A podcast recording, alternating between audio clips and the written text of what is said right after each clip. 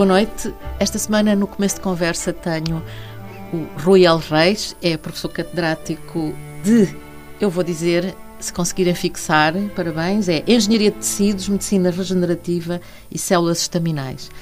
É vice-reitor para a investigação da Universidade do Minho, nasceu no Porto em 1967 e, enfim, tem um, um currículo científico tão extenso que eu, se começo aqui a dizer, gastamos o tempo todo sem, sem dizer mais nada. Boa noite, Rui. Como é que aos 50 anos tem um currículo tão extenso? Isto é extraordinário. Não sei se tem assim tão extenso. Muito boa noite, muito obrigado pelo convite.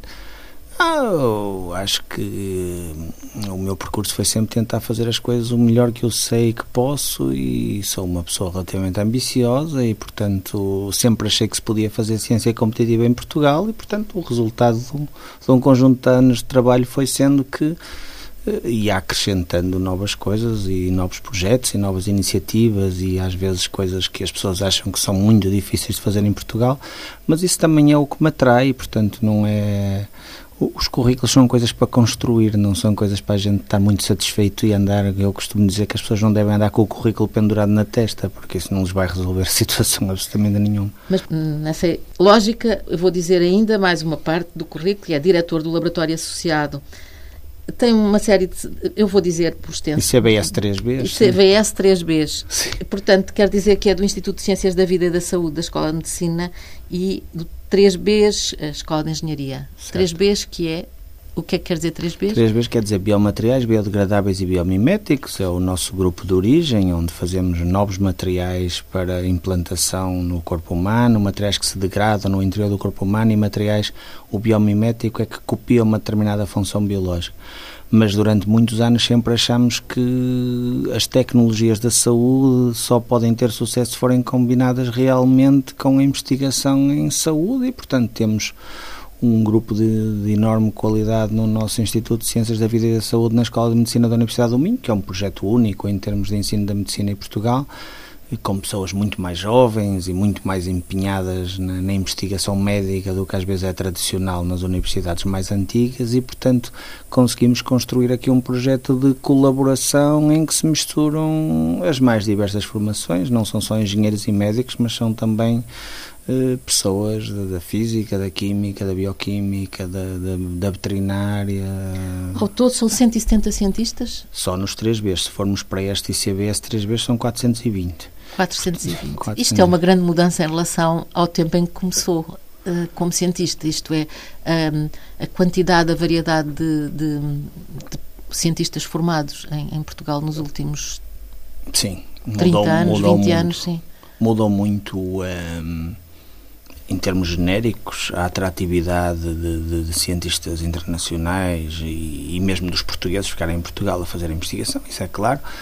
Mas, por outro lado, também a qualidade do que fomos fazendo foi começando a atrair pessoas e hoje temos pessoas que vêm dos Estados Unidos, do Japão, da Coreia, da Suécia, da Alemanha, da Holanda para trabalhar connosco, porque nós estamos muito habituados sempre naquela lógica de que conseguimos aqueles países exportadores de investigadores, portanto, obviamente que também temos muitos chineses e temos indianos e temos brasileiros e temos muita gente do, dos antigos países de leste e da América do Sul, que são cientistas às vezes muito interessantes, mas que não têm grandes condições lá, mas começamos a estar num estágio em que a qualidade do que fazemos já faz com que às vezes, se calhar o salário é pior, certamente, mas por outro lado também os custos de vida, etc., e a qualidade de vida que as pessoas podem ter aqui e as condições que têm de trabalho são muito melhores e, portanto, há muita gente que já começa a pensar que se calhar trabalhar na Universidade do Minho, nos 3Bs, no ICBS, é qualquer coisa de diferente. Isto mudou muito com o tempo, digamos assim, uhum. ao longo.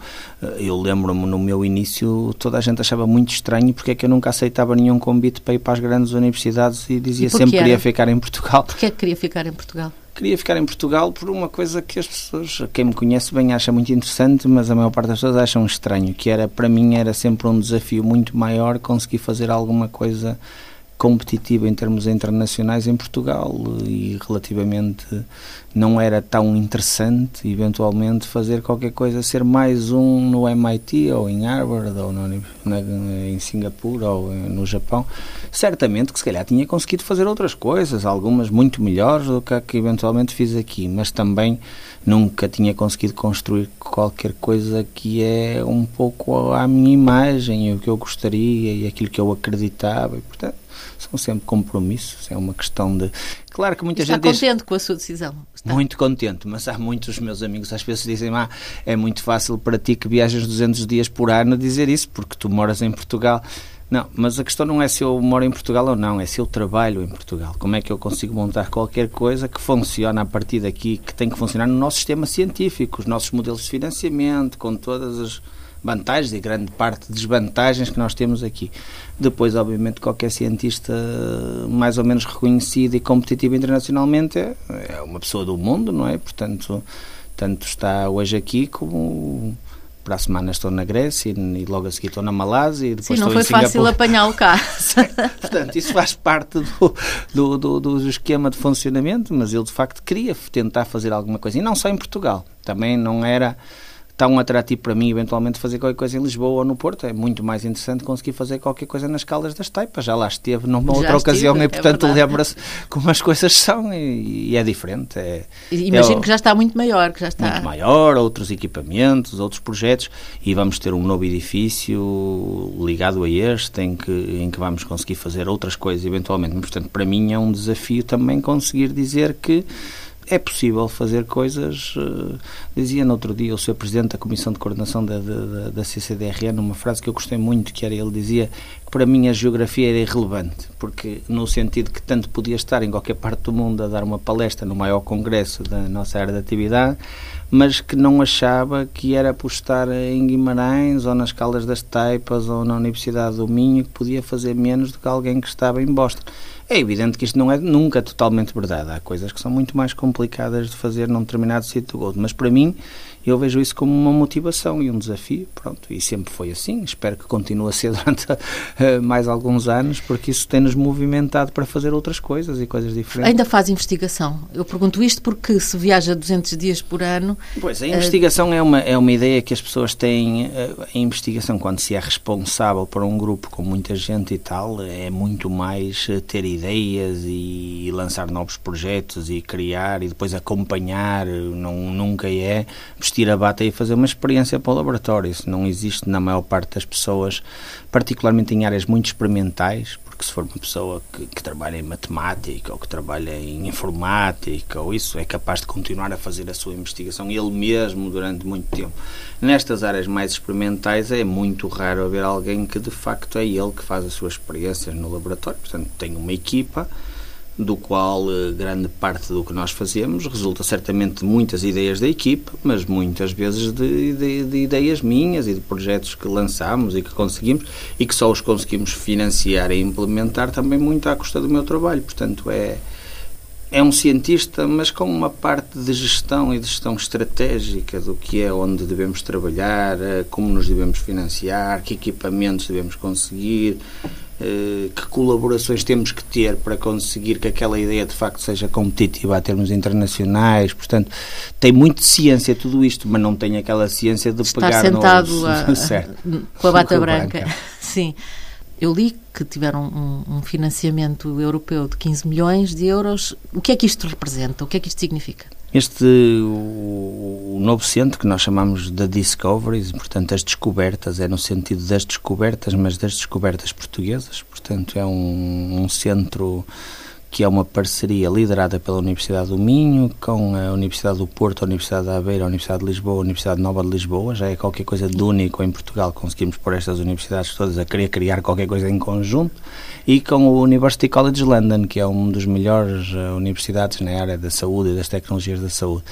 Num processo da Comissão Europeia que se chama Teaming, portanto, um processo de trabalhar em equipa para criar um novo instituto baseado em Portugal, com estas universidades como fundadoras que terá sede no Ave Park. Portanto, Ave será Park. sede no Ave Park, portanto, ligado ao, ao que hoje é o edifício dos 3Bs, portanto, num edifício que é da Universidade do Minho, mas que é disponibilizado também para isto, e que depois terá, nós chamamos campi, porque não queremos dar a ideia de maneira nenhuma de polos ou de uma, só de um networking, é de facto um instituto único, vai ter personalidade jurídica, etc., que depois terá também atividade aqui no Porto, atividade em Aveiro, atividade na Nova de Lisboa e atividade em Lisboa. E um campo de suporte eh, em Londres. A lógica é criarmos qualquer coisa de muito maior dimensão, em que Portugal até já é muito competitivo em termos científicos, e em termos das nossas publicações e dos projetos que conseguimos, mas falta-nos um passo muito importante, que é um dos meus objetivos de vida, digamos assim, que é levar as coisas de facto para a prática clínica. E isto demora anos e anos e anos, e com este parceiro, que é um dos melhores do mundo nesta área, estamos a falar University College London, penso que tem 29 ou 30 prémios Nobel ao longo dos anos, portanto é uma coisa de uma dimensão. Uhum. E depois tem a City de Londres, tem o capital de risco, tem uh, os hospitais, tem toda esta parte. E depois conseguimos juntar ao mesmo tempo alguns dos principais institutos portugueses de investigação. Eu às vezes digo que nos fundadores deste centro devemos ter qualquer coisa como 30, 35% do total da ciência portuguesa. E isto é, portanto, é, é uma coisa de grande dimensão, vai ser difícil de construir, porque há muitos interesses, há... mas só o nós acharmos todos que era interessante lançar isto e, e começámos com 170 propostas, das quais só foram aprovadas 10 e só uma baseada em Portugal pela Comissão Europeia. Portanto, o processo de seleção já é qualquer muito coisa. Muito competitivo. Muito, muito competitivo. E, portanto, significa que as pessoas acreditam que nós podemos fazer aqui qualquer coisa muito interessante. Obviamente que politicamente, em termos de financiamentos nacionais, regionais, europeus, é um, algo de, de difícil. São um processo de construção mas dá-nos aqui uma janela de fazermos qualquer coisa estruturante para a ciência portuguesa. Era e é o, objetivo é qual é o campo de investigação? Portanto, o centro chama-se da Discoveries, mas em medicina regenerativa e de precisão. Portanto, significa regenerar tecidos humanos e desenvolver novas terapias específicas para aquele paciente, que tem aquela história eh, de vida daquela família, aquelas características genéticas, aquele tipo de alimentação, etc., e que a sua terapia eventualmente tem que ser diferente de outra pessoa qualquer. Isso é hoje em dia uma coisa. À la carte, digamos. À la carte, isso é mesmo. Um menu gourmet para tratar a para pessoa tra de, de, de, uma maneira diferente. Sem ser de uma forma genérica, não é? Sim, há Sim. coisas que vão ser para claro. toda a gente, há outras que têm que ser muito específicas e, portanto, isso é o futuro da medicina e, e é um futuro da medicina que só se faz eh, com pessoas que não são de medicina também. Portanto, tem que ter os melhores médicos, particularmente os médicos que fazem investigação, mas tem que também ter pessoas ligadas ao desenvolvimento de tecnologias de saúde e que, portanto, vão desenvolver a nanopartícula que vai administrar o fármaco que é necessário para tratar aquela pessoa. E, portanto, com isso, nós achamos que temos aqui uma janela de oportunidade de fazer coisas muito interessantes é um processo de construção. Eh, este financiamento é para criar o um novo centro. Portanto, durante sete anos nós temos os 15 milhões, mais o financiamento que tivemos nacional e das comissões de coordenação, para criarmos um centro. Chama-se um projeto de capacity building, não é? Portanto, criar novas capacidades e criar qualquer coisa estruturante para a ciência portuguesa. Vamos ver. É, de facto, nós conhecemos já há alguns anos e, e, e estava o 3B em, em, já em, em funcionamento pleno, já mas a, a, sensação é que não para, não é? O Rui, diga-me o que é o L, é o Rui L. Luís, Ponte Rei, Luís, Luís. Rui Luís Reis, porque é inquietante eu não é L. Ponte. Um, o L é um nome científico, toda a gente tem sempre, geralmente, uma segunda com um ponto, seja ela qual for, é, é normal quando a gente assina os artigos tem sempre um nome que não seja replicável, não é? Rui Reis há muitos, mas Rui L. Reis não há. Portanto, é só é o que nós temos que colocar como assinatura nos no nossos... fundo, é, é a impressão digital. Isso mesmo. Está no L ponto, L ponto. Isso mesmo. O Rui nunca ficou, hum, digamos, acomodado àquilo que já tinha. Foi sempre procurando fazer mais. Sim, é, isso eu acho que é uma das minhas características para o bem e para o mal, porque às vezes é mais fácil ficar acomodado e a gente tem a sua vidinha e, e tem mais tempo para outras coisas e tal, e portanto, obviamente que isto obriga a um certo esforço pessoal e, e, menos vida social e familiar, etc. Mas sempre foi o que eu gostei de fazer e o que quis fazer. Eu lembro na nossa primeira entrevista, que ainda foi naquela coisa bonita do Por Outro Lado, com Exato. os espelhos, etc., eh, que fizemos em, em Braga e, e, nem sequer tinha uma sala em condições para fazermos a entrevista, porque estávamos muito, já fazíamos uma ciência muito interessante, mas as coisas estavam muito, e, portanto, durante os anos as coisas foram evoluindo muito, certamente, mas esta vontade de fazer coisas e de, de tentar criar, às vezes são quase desafios internos, que é porque é que isto não há de ser possível fazer isto em Portugal, ou nas Taipas, ou em Guimarães, ou, e portanto muito Deparou essa... com muita, muita reação desse género? Não, há, há, dois tipos de reações. Há aquela reação das pessoas que não acreditam, isso é absolutamente típico e que se vai perdendo um pouco com o tempo, embora depois, como também a dimensão do que queremos fazer vai aumentando, o nível de pessoas que não acreditam mantém-se mais ou menos ao mesmo nível, não é? Porque as pessoas acreditam mais, mas se eu quiser fazer uma coisa cinco vezes maior, não é? Há cinco vezes mais pessoas que acreditam, mas acaba por ser a mesma reatividade. Não no mau sentido, mas é aquela coisa, ah, não vai ser possível, nem tentes, isso não, não, não, não tem possibilidade nenhuma aqui em Portugal, não, não, no Minho, não, esquece. Portanto, existe muito essa. Depois também existe aquela invejazinha portuguesa que faz muito parte do, do nosso. E a coisa que eu, neste momento, não ligo nada, sinceramente. Havia uma altura que me chateava um bocado, mas. Não, é, faz parte da, da, mas daquela acha que maneira. Isso não existe também no mundo científico noutros países?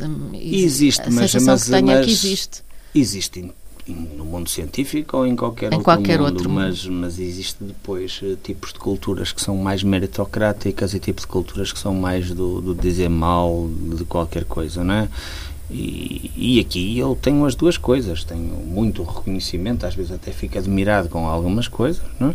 quando estou num sítio qualquer e as pessoas vêm falar comigo e, sabe, e têm uma ideia que a gente não imagina, porque eu não, não me considero de maneira nenhuma uma, uma, personagem pública ou qualquer coisa, mas quer dizer, mas as pessoas até sabem, mas depois também há aquela coisa que há sempre uma explicação, porque teve sorte de começou a trabalhar no dia 27 de não sei que naquele sítio, ou, eh, ou eh, a área que escolheu foi uma coisa como se os outros não pudessem escolher aquela área. Antigamente ou... era mais por ser primo.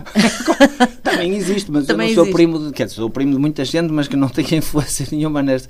Mas tem piada como é que as pessoas depois tentam explicar estas. Uh, e depois há, há, há, os dois extremos, há aquelas Ou que pertence a alguma organização Sim, não pertenço também Pronto, a nenhuma é, dessas também é, uma das, é, uma, é, um dos argumentos utilizados não, para explicar. Não, não pertenço. Não pertenço e mais, nunca. E há muita gente que me critica muito por isso. Eu nunca fui uma pessoa que me meti nos. Uh, nos corredores da política, é, apoiei umas, uma ou duas pessoas em determinadas circunstâncias muito específicas, às vezes até para uma autarquia ou isso, mas nunca me meti no. Não sou uma pessoa que vou a Lisboa para estar no, no métia de Lisboa, ou pelo contrário da maior parte das pessoas em posições parecidas com a minha, portanto é muito difícil usar esse argumento, não é? Uhum. Mesmo em Bruxelas é a mesma coisa, eu vou a Bruxelas quando vou tratar de um dos projetos que estou a conseguir, não vou a Bruxelas uh, tipicamente para fazer lobbying ou conseguir algo alguma.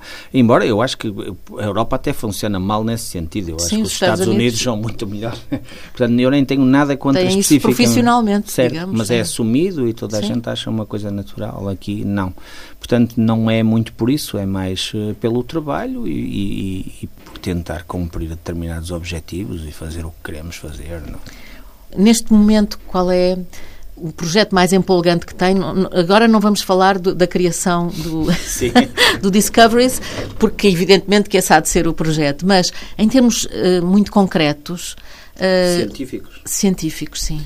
Uma coisa que nós estamos a trabalhar muito e cada vez mais é, portanto, nós trabalhamos com diversos tecidos e, e somos bastante competitivos já em regeneração de osso, de cartilagem, de pele, de tendões, de meniscos, de ligamentos. Fabricam esses tecidos, não Fabricamos é? esses tecidos em laboratório. O, e, e, e, temos patentes e temos algumas uh, startups a trabalhar nestas áreas, mas... E são aplicados cá em Portugal? Não são aplicados ainda porque nada disto é aplicado, portanto é preciso toda aquela parte de, de certificação dos aspectos regulatórios e é preciso níveis de investimento que em Portugal ou em qualquer parte do mundo nunca podem ser assegurados por uma universidade. Precisa de capital de risco, precisa de, de níveis de investimento muito superiores para passar todos os ensaios clínicos, etc. Portanto, funcionam bem em termos tecnológicos, mas vai demorar sempre mais 5, 7 anos até chegarmos à prática clínica.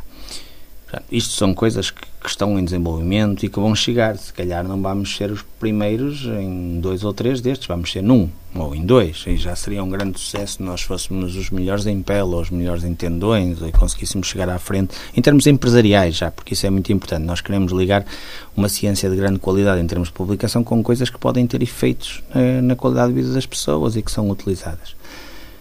Agora, há outras coisas que podemos fazer neste domínio que são muito interessantes e que nós estamos a focar muito, que é, por exemplo, criar em laboratório modelos da doença. Que é, em vez de eu tentar fazer um, um osso, ou um pedaço de osso, ou um pedaço de pele para regenerar um queimado, ou isso, eu tento criar, imagina, um pedacinho de osso ou um pedacinho de pele para ver um, um cosmético por exemplo. Porquê é que eu hei de estar a ter que sacrificar animais para ver uhum. se o uhum. cosmético funciona quando há muita legislação que até diz que não? Portanto, se eu conseguir qualquer coisa que é muito parecida com a pele humana em laboratório, eu consigo. Mas quem diz isto pode ser também um modelo qualquer para testar um medicamento para o cancro em que eu vejo se com aquele medicamento consigo parar o crescimento dos vasos sanguíneos ou não, num modelo que é um pedacinho de qualquer coisa viva, mas que eu faço em laboratório. E portanto isso, nós achamos que isso altera, é uma qualquer coisa que altera radicalmente, altera radicalmente a lógica da experiência. Há mais gente a trabalhar nisto, Sim. mas nós achamos que podemos ser muito competitivos neste, neste domínio e portanto estamos a trabalhar muito nessa área de, de como conseguimos criar novos modelos para testar eh, diversos medicamentos e fármacos em, eh, em ambiente de modelos simulados. É um dos vossos projetos neste momento já? Já estão a, a, Sim, a temos, trabalhar nisso? Temos alguns projetos já financiados, alguns grandes projetos europeus nesta área também. Uh, já tivemos projetos com grandes uh, empresas multinacionais neste domínio que tinham interesse em experimentar. O caso da pele é um caso típico em que as pessoas queriam mesmo experimentar se nós conseguíamos testar. Há muita coisa a evoluir porque o modelo nunca é qualquer coisa que eu faça em laboratório nunca é igual à nossa própria pele, não é? Sim, mas, mas não ser, tem as particularidades de cada um, não é? Certo, mas pode ser eventualmente muito melhor do que fazer isso num ratinho. Pronto. Também não tem as particularidades tem, das pessoas, mas, mas, cada uma. Mas, mas, nenhum de nós vai usar um cosmético se não o testar pelo menos em qualquer coisa. Portanto, é preciso... Eh, há muito a fazer nesse domínio, eu acho, e é uma área que nós achamos que é estrategicamente muito importante e que podemos ser competitivos. Claro que como nós, há mais 10 grupos no mundo inteiro que estão a tentar fazer coisas neste domínio. Depois depende de quem faz melhor, mais rápido, mais competente e como é que consegue relacionar-se com as grandes empresas neste domínio. É.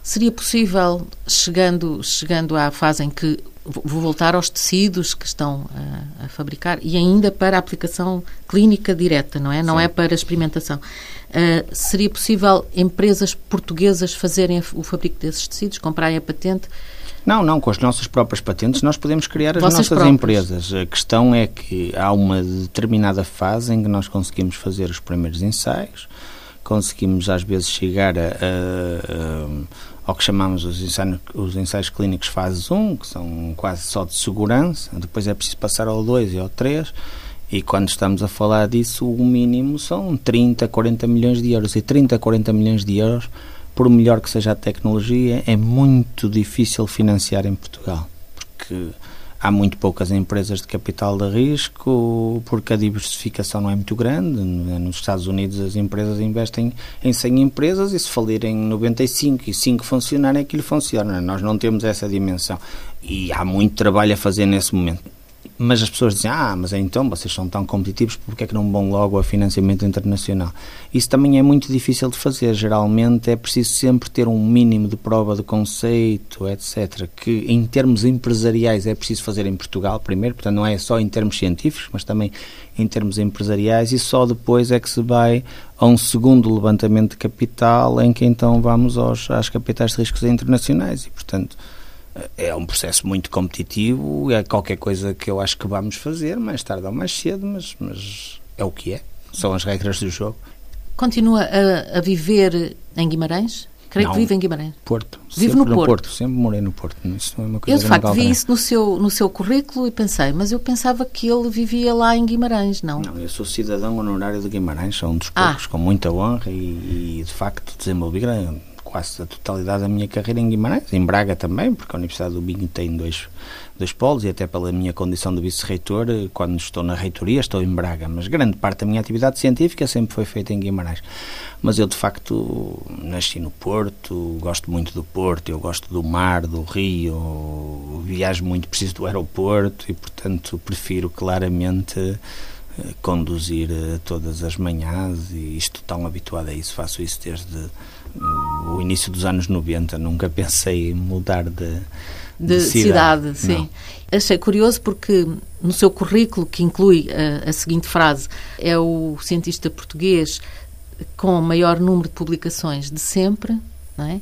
Isso foi noticiado, eu acho que é verdade, mas, mas pronto, foi noticiado. Não verificou. uh, Na altura verifiquei, mas, mas pode mudar linha, de um dia para o outro. Mas isto está lá no meio, naturalmente, e há, mas há, na terceira linha diz o, o que tem um filho que tem 15 anos e, e, diz o nome dele e diz o nome da sua mulher, é casado com. E isso é curioso porque uh, normalmente esse lado mais pessoal, familiar, não aparece nos hum. currículos científicos. Ou estou enganada? Não, é verdade. É Depende verdade. da maneira como escrevemos o currículo. O meu filho agora, sim. Uh ele até é o, o Bernardo L. Reis. Já. L. Reis já, é, já está. Já, já, já está, já está convertido. Já está. já entrou. Não. Já tem a impressão digital. Uh, não, por exemplo, eles às vezes não gostam muito de, de, Não se expõem muito e não querem estar, não querem ir aos congressos ou estar com os meus. Embora tenham aquela curiosidade de saber, etc. A minha mulher é também é professora no Instituto Politécnico do Porto, portanto é doutorada e, e, tem todo este conhecimento científico. Nós fomos colegas de curso, portanto são muitos anos de convivência também nestas áreas. O meu filho tem uma grande curiosidade e e é capaz de saber o que é que todos os meus investigadores mais ou menos estão a trabalhar, mesmo sem percebendo os detalhes, mas sabe dizer que aquele é do tendão, do menisco e que está a trabalhar no modelo de pele ou de outra coisa qualquer. Isso é, isso é muito interessante. Eu acho que, é assim, aquela ideia de que os cientistas são uns malucos que caminham pelo teto e têm uns cabelos estranhos e não sei o que é é evidente que nós, pelo tipo de trabalho que temos, somos um bocado mais esquisitos num conjunto de coisas. Não, não tenho dificuldade nenhuma em reconhecer isso. Não, se calhar não somos assim as pessoas mais agradáveis socialmente e somos capazes de disparatar ali ou acolá e, e, e, temos algum nível de exigência até nos relacionamentos que resultam da nossa atividade profissional, mas no fim, se nós estivermos a, jantar juntos ou a beber um copo de vinho, não sei que, somos iguaizinhos aos outros todos e, e, não há nenhum motivo para não ser. É uma profissão como outra qualquer que tem um conjunto de características. E, portanto, obviamente, nesse sentido, as pessoas têm famílias e as, e as famílias, porque é que não onde está no currículo? O que é que é mais importante? É eu ter mais 50 publicações ou o meu filho ou a minha mulher? Quer dizer, acho que é uma coisa mais ou menos evidente. As pessoas podem não referir, mas isso faz parte parte do. Uhum. E consegue ter tempo para eles? Há pouco disse que prejudicava, de algum modo, não é prejudicava, mas que retirava o tempo Se eles não percebessem o que eu fazia, a coisa era muito mais complicada.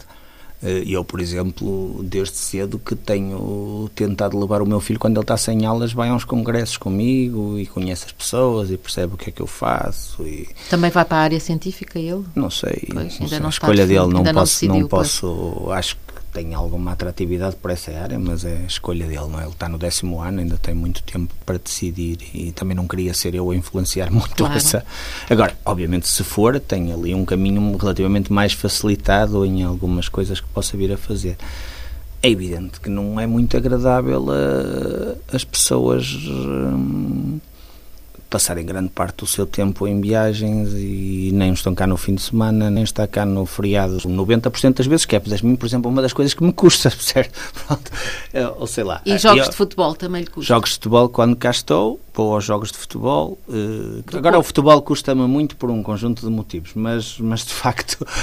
Vai ao Estádio do Dragão? Vou ao Estádio do Dragão, gosto muito de ir ao Estádio do Dragão, mas, por exemplo, não gosto nada da, da, da abordagem pouco meritocrática que neste momento se instalou. Eu eh, eu dei uma entrevista recentemente ao Porto Canal, que é se calhar o pior sítio para dizer algumas destas coisas. E, e, e a lógica é uma lógica muito simples, que é nós podemos ter muita. Isto aplica-se em qualquer área do mundo, que é eh, nós podemos estar muito reconhecidos por qualquer coisa e as coisas terem sido todas muito bem feitas, mas há uma altura em que, quando as coisas de facto não funcionam, as pessoas têm que saber quando é que se devem afastar e se até o Fidel Castro, eu sou professor Unesco da Universidade da Habana, para verem que ah, não sim? é nenhuma crítica, não, não tem nada a ver com questões políticas, sempre quis ajudar Cuba e eles chamavam e, portanto, nós lá nenhum jantar nos pagam, tínhamos que ser nós a fazer e, portanto, e, mas até o Fidel Castro soube quando é que devia sair. É, acho que é uma coisa simples de toda a gente perceber o que é que eu estou a dizer e, portanto,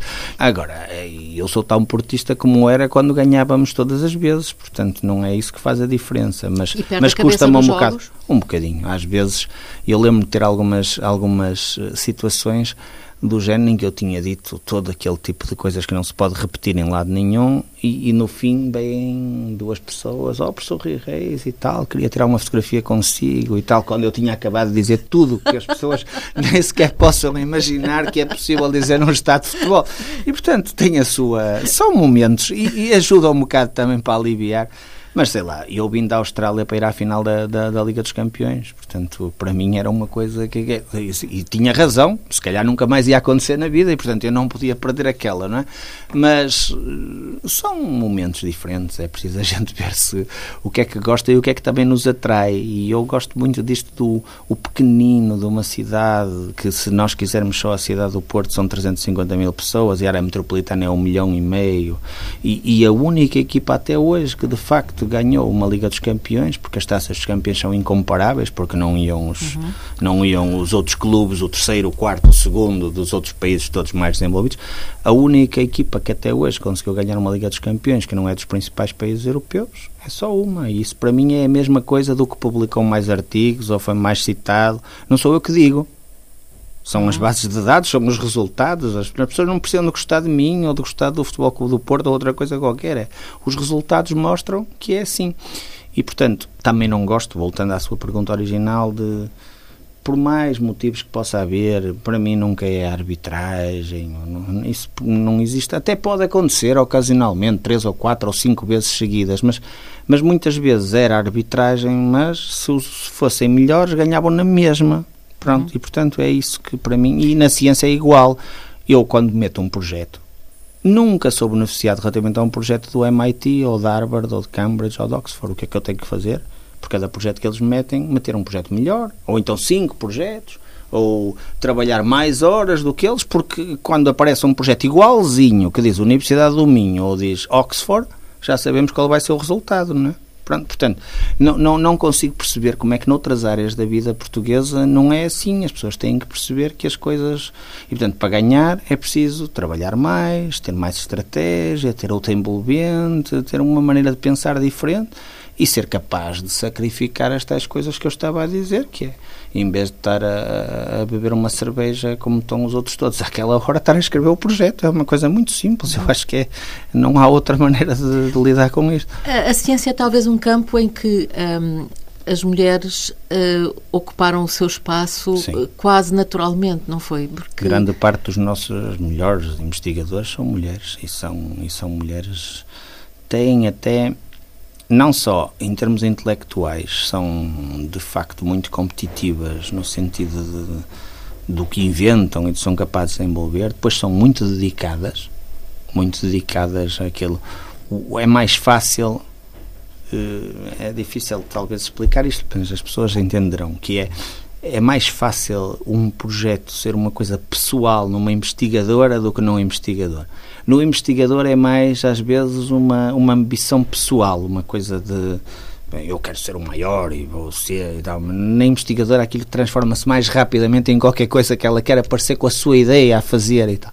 E, portanto, isso depois nestes equilíbrios todos faz com que... Agora, também as mulheres que são mais fortes nestas áreas, etc., tiveram em muitos casos que sacrificar eh, muitas outras coisas e não é a vida familiar, porque a maior parte tem filhos e tem vida familiar, mas quer dizer, mas têm que ter outro apoio familiar dos pais, dos maridos, etc, para conseguirem fazer coisas que às vezes não são muito fáceis. Sim, não é, não é. Não é uma vida assim. Não é evidente, de facto. Rui, tem este projeto agora para sete anos do Discoveries, eh, vai coordenar esse, esse coordenar, projeto? Sim. O que quer dizer que quando chegar daqui a sete anos, tem 57 anos, é para continuar. É, este projeto é assim, é estruturante para a ciência portuguesa, mas não é o meu projeto de vida de maneira nenhuma, porque isto é um projeto, como eu digo, de criar um centro, não é um projeto de fazer ciência nisto que vai permitir a muita gente fazer ciência, mas eventualmente não é exatamente a minha ciência, eu vou ser mais um a fazer algo. Eh, portanto, há muitas outras coisas que são, eh, sei lá, tudo o que eu faço por exemplo, em termos de vice-reitoria da Universidade do Minho, é qualquer coisa de muito interessante para mim.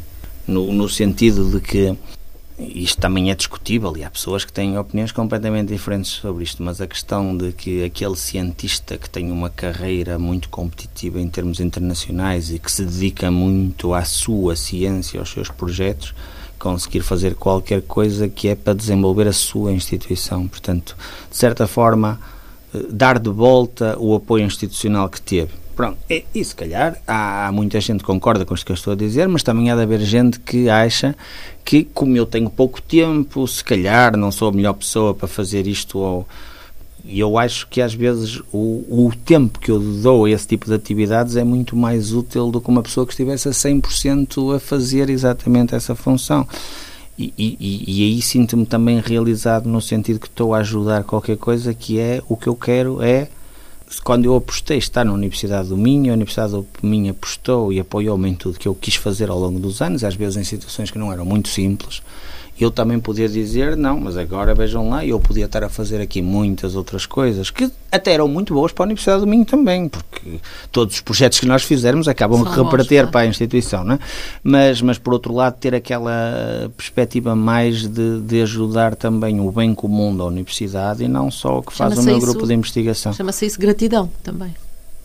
Uh, sim, eu, eu gosto dessa palavra. Neste caso, gosto dessa palavra, sim. Rui Luís Reis, ou Rui L. Reis, muito obrigada por ter vindo e muitos parabéns pelos seus projetos e, e sete anos agora de, de pastor na cola. Vamos. Muito obrigado. Foi um gosto. E assim termina o começo de conversa, o que quer dizer que as conversas hão de continuar. Um dia, é só o começo.